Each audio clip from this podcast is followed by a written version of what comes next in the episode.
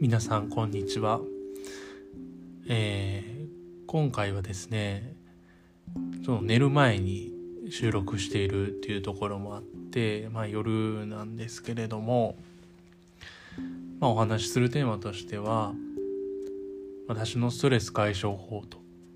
いうテーマでお話ししたいなと思います。ちょうど今収録してるのは10月の21日になるんですけれども、まあ、最近季節の変わり目で急にね寒くなったりして特に朝晩なんかはもう冬のような寒さ、まあ、上着がないと外に出れないかなという寒さになってきてるなと感じてます。まあそんな中、まあ、体に対してはすごくストレスもかかってるでしょうしまあ、そういった影響もあってやっぱり精神的にもストレスを抱えている、まあ、周りの人がストレスを抱えていればその影響も少なからず受けたりするし、まあ、その悪循環になりがちな、まあ、季節なのかなっていうふうに私の今までの経験上感じてたりする時期でもあります。でストレスを感じたらまず何をするかまあ、ストレスを感じると人それぞれ症状っていうのが多分あると思うんですね。それをまあ以前の配信の中でもちょっとあのメンタルの限界を知ろうという話もしましたけれどもまず頭痛がしてくるんですね私の場合頭痛してきたり肌荒れまたまああんまりお腹の調子悪くなったりしないんですけどすることもあります、まあ、頭痛がまあ一番最初に出てくるかなと。まあそんな中でまあすぐできることとしてはまずは深呼吸ですね。ゆっくり1分間数回程度の深呼吸をしてまあ自律神経を整えるっていうことがまず大切なのかなと思っています。まあ、あとは、えーと、アロマテラピーの、あのまあ、無印でね、まあ、3000円程度で購入できたと思うんですけれどもアロマオイルとアロマのディフューザーを買ってそれでちょっとあの寝る前とかリラックスさせるようなかんためにあのアロマアロマをやってたりします。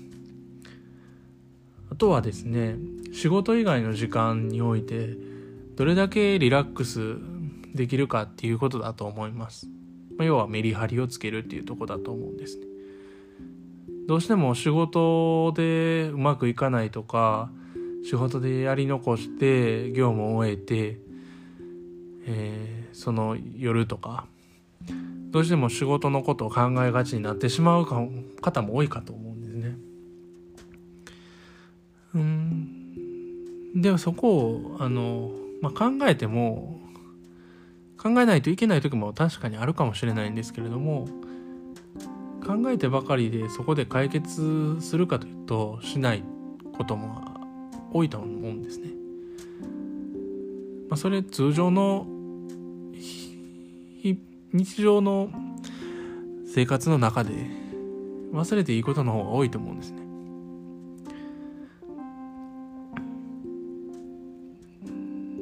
でまあいかに仕事のことを忘れられるか。とは言っても何もしないとやっぱり一日の大半を仕事をして過ごしてるわけですから気がつけば仕事のことを考えている。これは当然のことだと思います、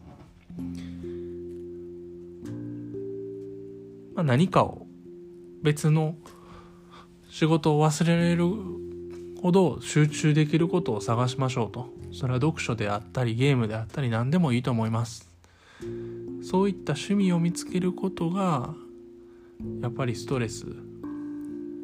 との付き合い方っていうことになってくるんじゃないかなと。思います。私の場合は趣味は野球を見ることであったりまあ、音楽、まあ、吹奏楽をやっておったんですけれども吹奏楽であの演奏に集中するという時はやっぱり仕事のことなんか考えないですから、まあ、そうすることであのメリハリっていうのもつけれるのかなと感じてます。で逆に過去ま今まではちょっとそういう音楽とかもやってあのメリハリつけれてたんですけどまあちょっとあの今事情があって音楽とかもやってない状況なのでうんまあ野球見たりとかはしますけれどもまだそこまで仕事を忘れきれてないのかなっていうふうに時期なのかなっていうふうに感じてます。だからまあこれを今自分で喋りながらも自分に聞かせてね何かこう集中できるものっていうのをあの探していくっていうことは非常にストレスにとっていいと思うのでもしこの話を聞いてストレスに打ち勝ちたいなとか思ってる人は何か集中別で集中できること、まあ、その別で集中できるすることによってその、えー、一つのことをあの忘れられることになるのかなと思います。まあ、これはまあ人それぞれの意見だと思うので、まあ、一つの意見だと思って聞いていただければ聞いていただければいいなと思っています。まあ今日はまあこんなところで、まあ、ストレスとの付き合い方ということでお話ししてきました。どうも。またね、あの、Twitter や YouTube もやってますので、そちらに、まあ、Twitter になるかな、コメントいただけると幸いです。えー、おもろいスト1という、